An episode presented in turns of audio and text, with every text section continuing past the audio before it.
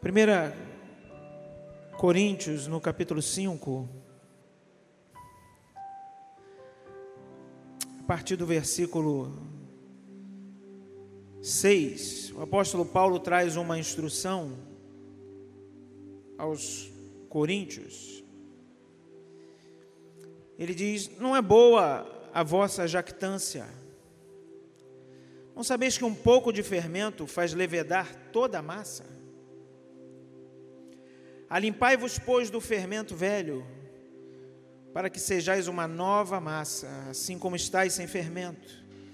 Porque Cristo, a nossa Páscoa, foi sacrificado por nós. Pelo que façamos festa, não com o fermento velho, nem com o fermento da maldade, da malícia, mas com os asmos da sinceridade e da verdade. Senhor, nós pedimos que o Senhor trate conosco mais uma vez. Já proclamamos aqui graças ao Teu nome, e é só o que podemos fazer, é proclamar ações de graças, porque em nós mesmos não temos nada que possa nos trazer esse privilégio. A salvação veio pela graça. E nós queremos celebrar isso de uma maneira ainda mais especial nessa manhã de ceia. Te pedindo que o Senhor trate conosco mais uma vez, no nome de Jesus. Você pode dizer amém? Eu quero meditar com você rapidamente não vou me estender muito cada hora, né? Lá no relato de Êxodo, no capítulo 12,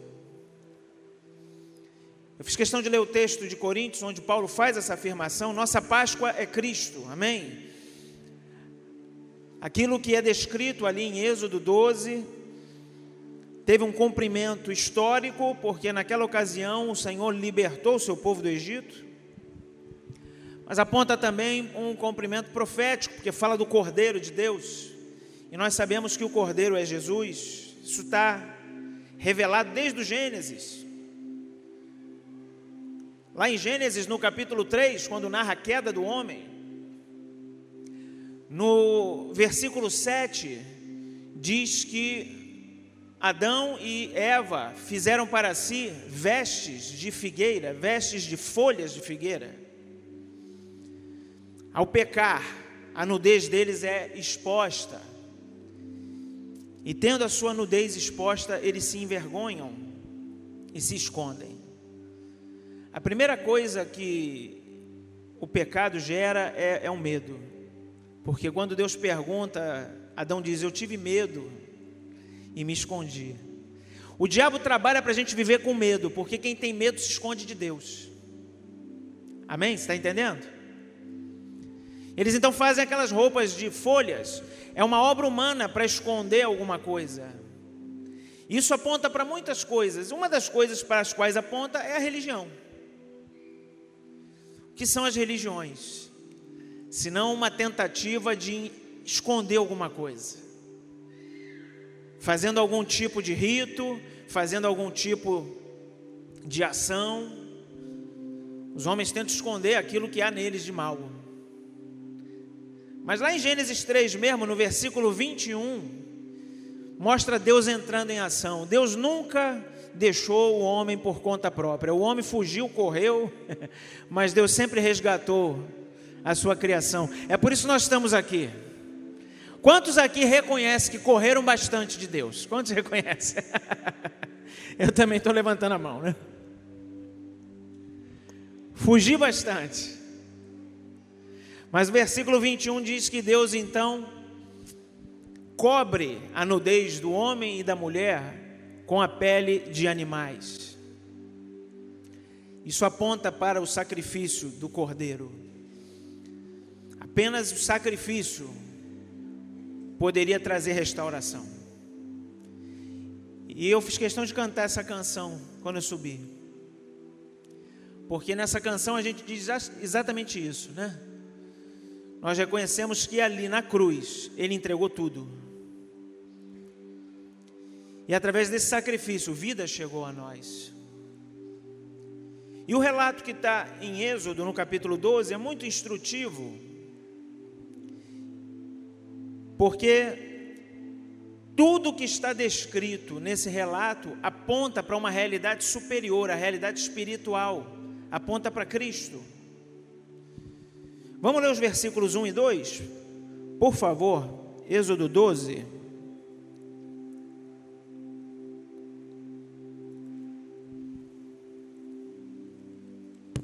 Diz assim: E falou o Senhor a Moisés e Arão na terra do Egito, dizendo: Este mesmo mês vos será o princípio dos meses, este vos será o primeiro dos meses do ano. Essa afirmação, uma afirmação que se reveste de muito significado, porque o povo de Israel está ali cativo no Egito e eles se submetem a um calendário típico dos babilônios, era o calendário usado na época. Os, o, os, o ano começava sempre no outono, e quando Deus então estabelece esse momento na vida de Israel, Ele dá para eles uma instrução: olha, a partir de agora, esse mês vai passar a ser o primeiro mês do ano. Posteriormente, Israel fez uma adaptação a isso, e até hoje isso se mantém. Eles têm o ano civil e o ano religioso. O ano civil continua começando no outono, conforme o calendário antigo, mas o ano religioso passa então a começar na primavera. É a primavera no hemisfério norte, né? Para nós aqui, abril, o tempo que nós estamos vivendo, justamente é outono. Para Israel, está no hemisfério norte, abril é primavera. Deus estabelece aqui um concerto com eles. A história de vocês está começando de novo.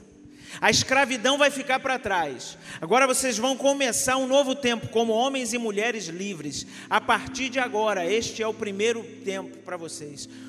Esse é o primeiro mês do ano.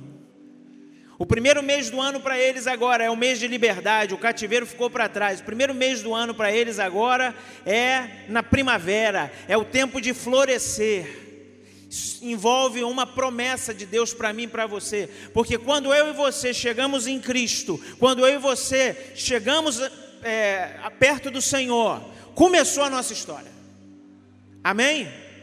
Assim como Ele fez com a humanidade inteira, porque o calendário da humanidade se divide em antes de Cristo e depois de Cristo. Assim também, existe o cristiano antes de Cristo e o cristiano depois de Cristo. Você entende isso? Começou a minha vida e a sua naquele dia. O que tínhamos vivido antes era tempo de escravidão, agora nós somos livres. Agora nós estamos aptos para avançar, para crescer, para frutificar. É isso que Deus estava dizendo para o seu povo. Olha, eu abençoo vocês para frutificarem. Eu abençoo vocês para um novo tempo. Eu abençoo vocês para um novo começo. Cristo nos chamou e chamou você para uma vida nova. Coisas velhas não combinam com a vida nova. A escravidão ficou para trás. A mentalidade de escravos tinha que ficar para trás também. E aí não é tema para essa administração, mas é um tema muito comum para nós, conhecido. Né? Quantas vezes já ouvimos isso? Que foi mais fácil tirar o povo do Egito do que tirar o Egito do povo. Tirar o povo do Egito foi uma ação sobrenatural de Deus. Tirar o Egito do povo dependia de uma resposta. Porque Deus não obriga ninguém a nada. Eis que estou à porta e bato. Nessa manhã está batendo de novo. Porque essa afirmação não é para quem não conhece o Senhor. Está numa epístola escrita para a igreja. Estou à porta e bato. Se alguém abrir, e eu espero que você abra nessa manhã, eu entrarei e cearei com ele. Jesus está batendo a porta mais uma vez. A gente vai abrir, ele vai entrar e a gente vai cear. A mesa já está até preparada ali. Nós vamos cear com ele. Então começa um novo tempo, uma nova vida, viver em novidade de vida. O versículo 3 diz: Falai a toda a congregação de Israel, dizendo: Aos dez desse mês, tome cada um para si um cordeiro, segundo as casas dos pais, um cordeiro para cada casa. Primeira coisa que eu vejo aí no texto, é uma convocação para toda a congregação. O cordeiro é para todos. Amém? Pensa naquela, aquele teu parente mais insuportável. Tenho certeza que você lembrou de alguém. Pensa naquele teu colega de trabalho mais arrogante. Pensa naquela pessoa com quem você lida assim, mais carnal, sabe aquele só faz piada com duplo sentido? Pensou? Pois acredite, o cordeiro é para ele. O cordeiro é para mim, o cordeiro é para você, e o cordeiro é para eles também. E nós somos especialistas em julgar as pessoas. Eu já falei isso aqui mais de uma vez. Mas eu gosto de, de contar, primeiro, porque sempre tem alguém que não ouviu. E segundo, porque me lembra que eu preciso ter muito cuidado. Já falei isso aqui algumas vezes. Quando eu trabalhava com contabilidade com meu pai, comecei a trabalhar com meu pai com 15 anos de idade, trabalhei com ele por 10 anos. E quando eu trabalhava lá, tinha uma pessoa que trabalhava junto com a gente, uma mulher, e ela só falava besteira, ou pessoa difícil. Sabe aquela pessoa que não te deixa em paz? Ela zombava de crente.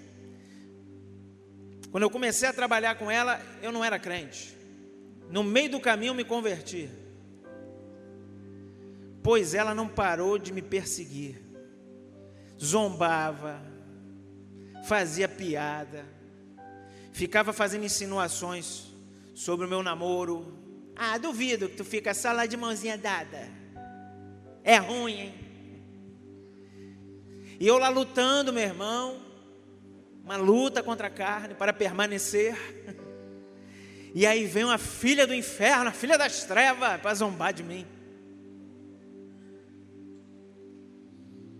E eu lá lutando para permanecer, porque é difícil. Os hormônios pulando. Novão, bonitão. A namorada lindona apaixonada. Era uma luta. Fala a verdade. É difícil. Que a tua vontade natural é ceder o desejo da carne. Aí ela zombava. Ela ainda ficava jogando praga dizendo que a minha namorada ia ficar gorda. Ela era gordinha. E ela, a Marcela era uma, parecia uma vareta, né? Aí ela ficava, ela vai engordar mais do que eu. Mas que gente implicante, rapaz. Até com isso a mulher queria se meter. E eu me lembro dela chegando e contando coisas assim que não tinha cabimento. A mulher mais velha, madura, né? Ficar falando, se expondo, expondo a vida dela. Mas nós sabíamos que era para zombar de nós.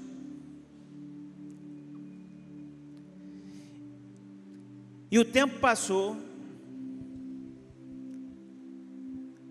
Eu casei e a mulher continuou me enchendo a paciência. Eu me lembro que um dia eu cheguei em casa, tão transtornado, que eu falei para Marcela assim: Marcela, essa mulher é filha do diabo mesmo. Essa não tem, não tem jeito não.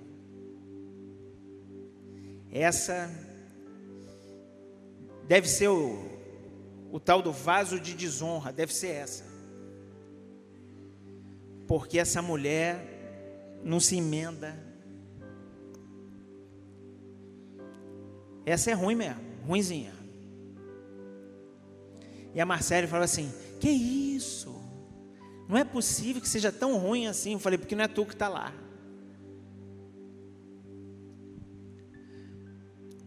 Passou mais um tempo. Um belo dia, ela chega lá, me chama de lado assim. Eu falei: misericórdia. Que bomba que vem agora. Para me chamar de lado. Aí eu chego e falo: Ah, fala. Aceitei Jesus. Eu. Quê? Eu bem aceitei Jesus. é, meu irmão. Sabe a minha pessoa que você pensou na hora que eu fiz a pergunta lá no início? Eu creio, pela fé, que você vai ouvir essa confissão da boca dessa pessoa. Ela vai chegar para você um dia e vai dizer assim: Eu bem aceitei Jesus. E não é que aceitou mesmo? Começou a caminhar, se posicionou em Deus. Nós paramos de trabalhar juntos. Quando eu voltei a encontrá-la, ela estava liderando o círculo de oração, meu irmão. Gente que abre a boca para te atazanar, gente que abre a boca para te acusar, gente que abre a boca para te ofender, gente que abre a boca para zombar de você no nome de Jesus. É gente que vai abrir a boca um dia para dizer: Bendito seja o Senhor, bendito seja o Cordeiro. É gente que um dia vai abrir a boca para dizer: Eu te abençoo, em nome de Jesus. Você pode aplaudir o Senhor por isso? O Cordeiro é para todos. O Cordeiro é para todos. O texto diz: Cada homem. Tem homem aí? Os homens têm uma responsabilidade de levar o cordeiro para dentro de casa. Os homens foram escolhidos por Deus para levar o cordeiro para dentro de casa. Assuma essa responsabilidade, não terceirize essa responsabilidade. Tem homens que acham que coisas espirituais são coisas de mulher. Tem homens que chegam para a esposa e pedem oração, ora por mim aí. Esse é um tempo que nós vamos ver homens se levantando, abrindo a boca e liberando palavras proféticas. Homens se levantando, abençoando sua casa. Homens se levantando, impondo a mão sobre os filhos e declarando: Meus filhos são do Senhor, o maligno não lhes toca. Homens se levantando e abençoando as esposas e declarando a bênção do Senhor sobre elas. Cada homem e o texto também diz: leve o cordeiro para a sua casa, para a sua família. Entenda isso. O cordeiro traz comunhão para uma casa. O cordeiro estabelece um tempo de paz dentro de casa. Se você não tem vivido um tempo de comunhão e paz dentro da sua casa, comece a orar, comece a buscar, comece a cavar, porque o cordeiro não está governando. Alguma atitude, alguma escolha, alguma ação tirou o cordeiro dessa posição.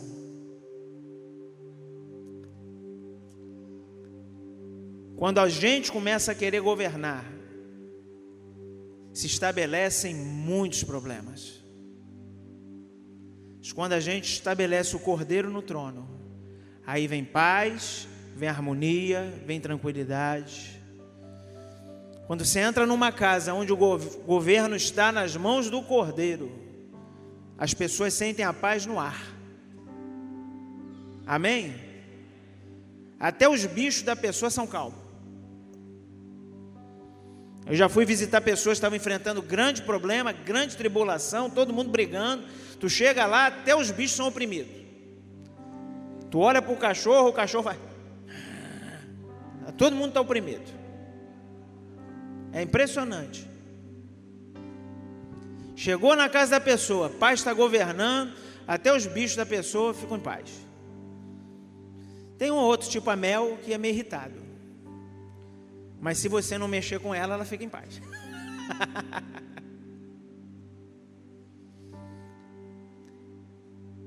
A questão do ambiente é um negócio tão sério.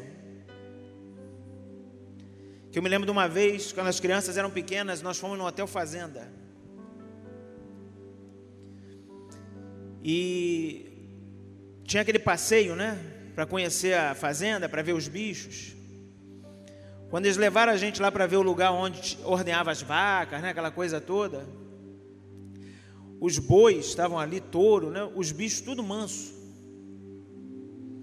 Aí vem aquele bicho enorme, com aquela carona, e você está assim, e o bicho chega pertinho e encosta a cabeça assim. Aí você olha assim, um animal que é, é, é associado a atacar os outros, né? Ah, esse aí é o touro premiado, não sei de quê. Está o touro lá todo tranquilo. Parece até o touro Ferdinando. Quem, quem assistiu o touro Ferdinando? Então sabe o que eu estou falando. Quem não viu, perdeu a referência. O touro todo tranquilão.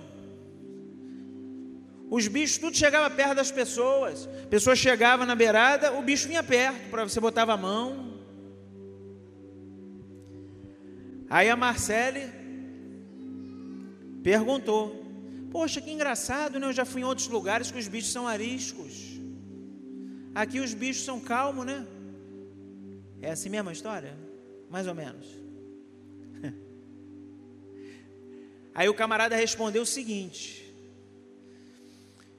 Você sabe por que, que os animais aqui da fazenda são tranquilos? Porque nessa fazenda não tem matança. Olha que coisa. Aqui nessa fazenda não tem matança. Todos os animais que estão aqui, eles são cuidados, a gente tira o leite, né? tosquia ovelha, aquela coisa toda, mas aqui não tem abate de animais. Então os bichos ficam tranquilos, porque eles não temem. Aonde há temor, é porque há um espírito rondando. Um espírito que traz temor, um espírito de morte. Quando a morte é eliminada, o temor se vai. É por isso que eu e você não vivemos em temor, porque o nosso Senhor venceu a morte. O nosso Senhor eliminou o peso da morte sobre nós. Por isso nós temos paz. Ele é o príncipe da paz. Ele vence a morte. Você pode aplaudir o Senhor por isso? Louvado seja o nome do Senhor. O versículo 4. Queria pedir o um ministério para subir aqui. Vou ter que cortar aqui para poder. Diz assim: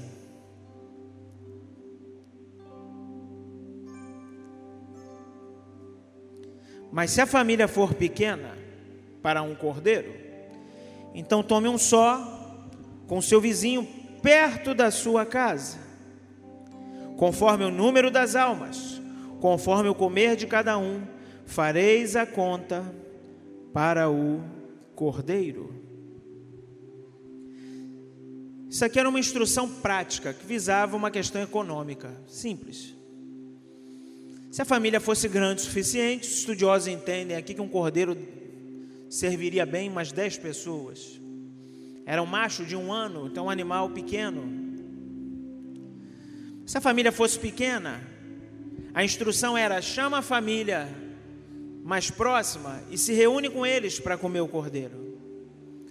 Porque o Senhor havia determinado que o cordeiro tinha que ser comido inteiro. Não podia sobrar nada para o dia seguinte. No, sobrasse alguma coisa, deveria ser queimado. Então, por uma medida simples, se tem pouca gente, junta com a família da, da o vizinho e todo mundo come o cordeiro. Mas isso traz também um, um, um ensinamento para nós. Está dizendo aqui que o cordeiro é coisa para ser compartilhada com o próximo. Amém?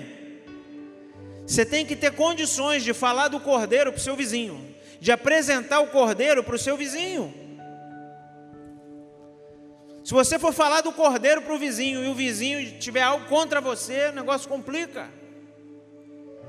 Isso fala de bom testemunho, de viver uma vida que faça com que o outro olhe para você e veja Cristo na sua vida.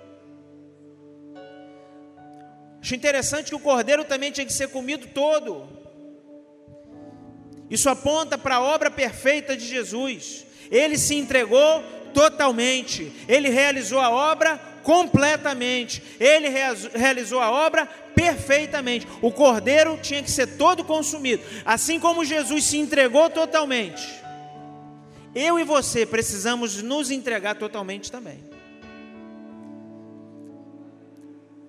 Nós fomos chamados para comer o cordeiro inteiro.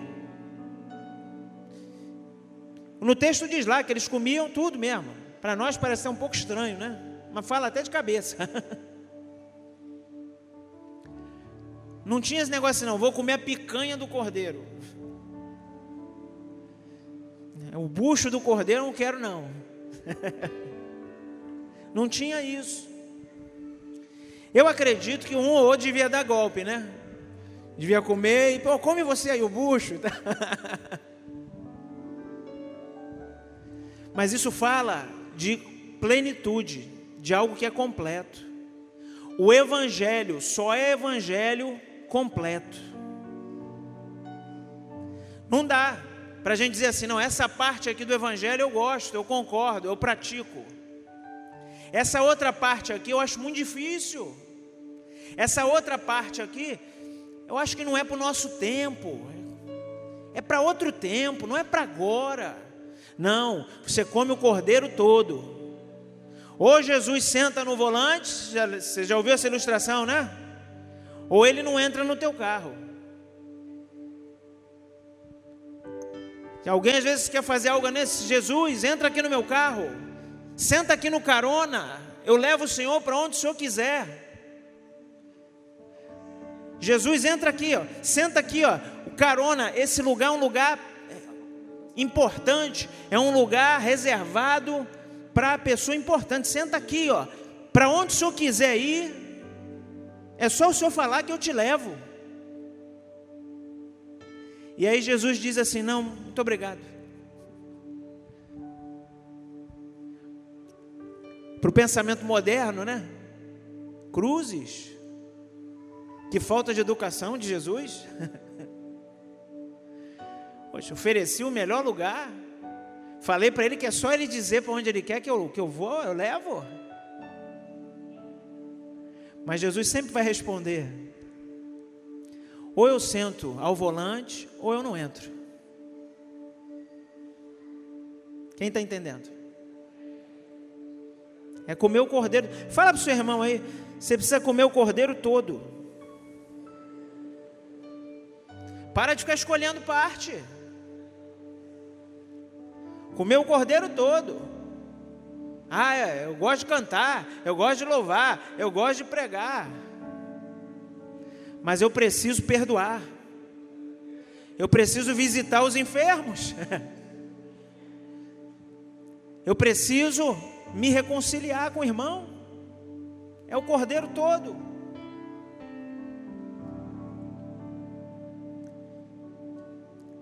Tem tanto ensinamento aqui. Mas eu queria chamar a atenção aqui para mais uma coisa só, que tem a ver com o texto que eu comecei lendo. Bota o versículo 14 aí.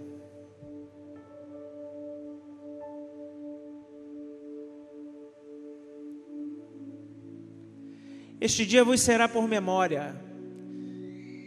Celebrá-lo-eis por festa ao Senhor. Nas vossas gerações o celebrareis por estatuto perpétuo. 15.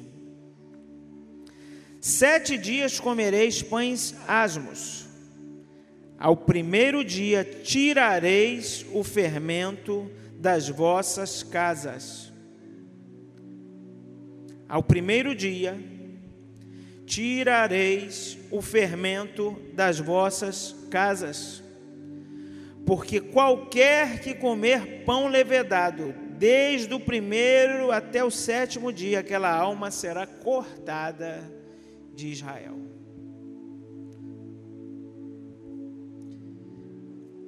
Havia um simbolismo aqui. Ao contrário do que muitos pensam,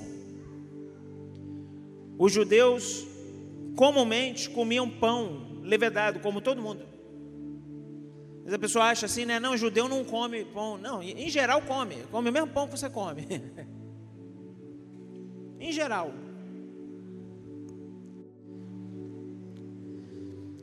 Só que naquele dia, para estabelecer um marco na vida do povo, o Senhor dá a seguinte instrução: olha, vocês vão tirar todo o fermento da casa de vocês. O fermento, biblicamente, é um símbolo de corrupção. O fermento simboliza o pecado. Sete dias sem fermento, sete é o número da plenitude, aponta para uma vida inteira sem viver em corrupção. O ensinamento era esse. Deus diz para eles: Olha, vocês vão tirar todo o fermento da casa de vocês. Se Ele manda tirar, é porque tinha. Amém? Quem está entendendo isso? Você não manda alguém tirar alguma coisa que não existe. Então, culturalmente, eles comiam um tipo de pão fermentado. A massa cresce. Comer um pão fermentado é mais barato do que comer um pão sem fermento. Então eles comiam outro tipo de pão. Só que naquela ocasião Deus dizia: tira todo o fermento da casa de vocês. Isso era um sinal para o povo. Para começar uma vida nova, para viver uma vida nova, você precisa tirar o pecado. Para entrar na terra da promessa, você tem que tirar o pecado. É interessante porque essa Páscoa estabelecida aqui, é a única Páscoa que foi comida em Gozen. Todas as Páscoas seguintes foram comidas fora da terra do cativeiro. Essa Páscoa, que está em Êxodo 12, ela é um símbolo perfeito da, do encontro que eu e você tivemos com Jesus. A única vez que você se relacionou com Jesus, ainda em cativeiro, foi quando ele veio e te libertou. Agora você se relaciona com ele em liberdade. Você pode dizer amém? A única vez. Agora o interessante, eu encerro aqui por cada hora. É que todas as outras práticas estabelecidas aqui, conforme o tempo passou, foram sendo abandonadas, porque se tornaram difíceis de reproduzir. Nessa primeira Páscoa, o cordeiro teve que ser assado, não podia comer de outra forma. No próprio livro, segundo livro de Samuel, narra um momento da Páscoa em que pegaram o cordeiro e, fiz, e cozinharam. Foi cozido. Isso depois foi sendo adaptado. Mas na primeira, ele tinha que ser assado. Como é que ele era assado? Ele era atravessado por uma madeira e aí colocavam uma outra perpendicular para sustentar as patas do animal. Esse cordeiro assado foi em cima de uma espécie de espeto em formato de cruz. O sacrifício de Jesus está expresso aqui. Eles comeram com os lombos cobertos, ou seja, com túnicas, com a sua roupa de sair, com o cajado na mão e com sandálias nos pés. Hoje eles não fazem mais isso. Eles comeram apressadamente. Hoje eles não fazem mais isso. Eles se sentam, contam as histórias, comem devagar. Aqui eles comeram apressadamente, Deus estava dando um sinal: olha, assim que eu disser, vocês vão sair. Então eles estão dentro de casa, vestidos como quem anda fora de casa, porque ali ainda não era a casa deles. Agora eles comem com tranquilidade, porque eles estão na sua casa. Deus já colocou eles no lugar onde prometeu. Então eles foram adaptando muitas coisas. Mas tem uma coisa que eles fazem até hoje. Eles juntam as crianças, juntam os idosos, junta todo mundo e diz: Olha, amanhã é o primeiro dia da Páscoa do Senhor. Vamos lançar fora todo o fermento. E eles começam a procurar nos móveis. Se tiver algum fermento esquecido lá, eles cavucam até achar. Quem aqui já foi cozinhar e achou fermento lá que não sabia que estava lá? Quem já passou por isso? Você foi olhar e tinha fermento aqui, eu não sabia. Quem já passou por isso? Por quê? Porque você usa um pouco, guarda o resto, fica lá, fica esquecido. Agora você imagina a cena: aquele monte de criança andando pela casa. Eles vão na dispensa. Se tiver pão, comum é tirado e é jogado fora. As crianças começam a andar pela casa caçando fermento. Os idosos começam a abrir armário caçando fermento.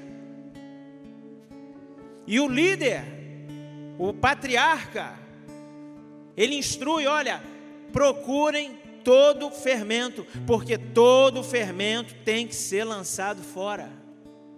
Interessante que nas culturas ocidentais, eu não estou fazendo isso doutrina, tá, gente? É só algo para a gente pensar. Adotaram um costume pagão de botar as crianças para procurar chocolate, para procurar ovos. É ou não é? Você não vê isso em filme? Quem já viu isso em filme? As crianças procurando ovos.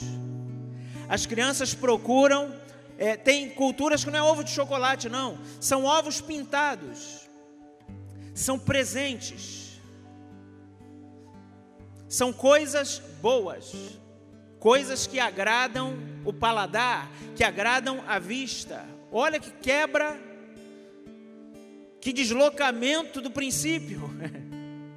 Porque aí você ensina a criança, olha, a gente vai se juntar para procurar coisas boas, coisas agradáveis, coisas que deixam a gente alegre, coisas que deixam a gente feliz. E o judeu bota as crianças e fala assim: procura tudo que não presta, caça tudo quanto é canto, porque nada disso, nada dessas coisas que não prestam, que corrompem, nenhuma delas pode ficar dentro da nossa casa. Você está entendendo? Enquanto aquelas crianças caçam aquele fermento e vão juntando, os pais vão dizendo: Isso, Vamos tirar todo o fermento, vamos tirar toda a corrupção, porque nenhuma corrupção pode ficar dentro da nossa casa, nenhuma corrupção pode vir sobre a nossa família, porque a nossa casa pertence ao Senhor, a nossa família pertence ao Senhor. Então, caça tudo que está errado aí e vamos botar para fora. A Páscoa, ela tem muitos significados importantes. Mas um dos que está demarcado, e o apóstolo Paulo usa como símbolo, nós lemos lá no primeiro versículo que começamos o, o culto, é que esse é um período em que nós precisamos avaliar a nossa vida. É um momento em que eu preciso avaliar como está a minha vida, como está o meu coração. É um momento ideal para fazer a oração do salmista: Senhor, sonda-me, vê se há em mim algum caminho mau. Sonda-me, Senhor. Me ajuda a encontrar se tem algum fermento corrompendo o meu coração. Se tem algum fermento corrompendo a minha casa. E aí, conforme Paulo diz, nós vamos tirar fora todo o fermento velho e vamos viver um tempo de novidade. Queria convidar você a ficar de pé.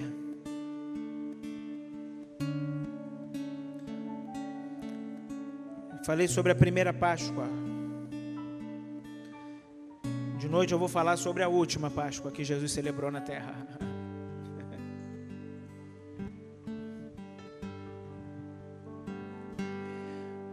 Mas eu gostaria que você tirasse um tempo agora de meditação na presença do Senhor.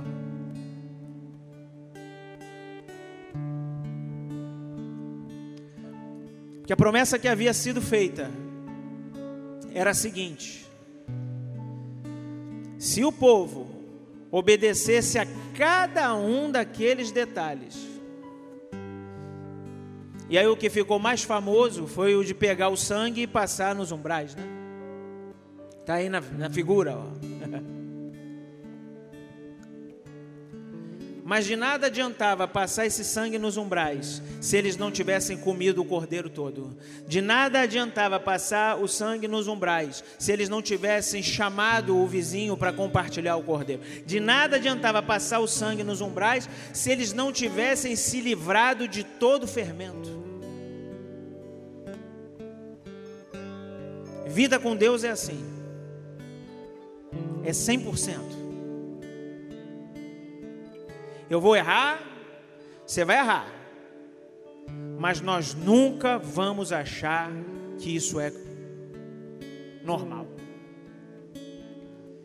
Toda vez que eu errar, toda vez que você errar, nós vamos voltar para os pés da cruz, nós vamos arrancar fora esse fermento, nós vamos dizer: Senhor, purifica-me, para que eu possa prosseguir.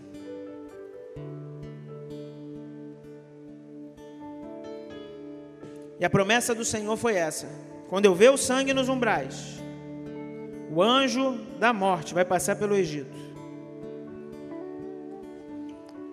E ele vai passar por sobre as casas aonde estiver o sangue. Passar por cima. Provavelmente é daí que vem a palavra Páscoa. Literalmente, passar por cima. Páscoa significa ainda que venha morte, dor, condenação, juízo sobre toda a terra, nas casas daqueles que receberam o Cordeiro, vai haver vida, vai haver salvação, vai haver nova chance, vai haver novo começo, vai haver esperança. As trevas cobrem a terra, a escuridão alcança os povos ao redor. Mas eis que sobre ti, eis que sobre ti, eis que sobre ti, eis que sobre ti, sobre ti, sobre ti, sobre ti, sobre ti, sobre ti, vem resplandecendo a luz do Senhor. Aleluia! Ela baixara cantará. Ele cantere barabaxere cantarás. Oh, entre na presença dele com ações de graças, com cânticos, com júbilo, porque ele vive e nós vivemos por Ele. Senhor, eis-nos aqui. Ah, Senhor, quanta gratidão não pode ser expressada. Quanta gratidão, Senhor. As palavras são insuficientes. Ah, porque os nossos caminhos eram caminhos de morte. Os nossos atos, eles reservavam para nós a morte, a destruição. Mas o sangue do Cordeiro de Deus foi derramado por nós.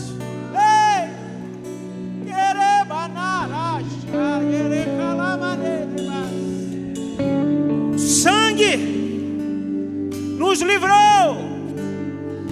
O sangue nos resgatou. O sangue nos trouxe vida. Viveremos para ti, Senhor. Ensina-nos, Senhor. Instrui, orienta, a fim de que nós tiremos todo o fermento.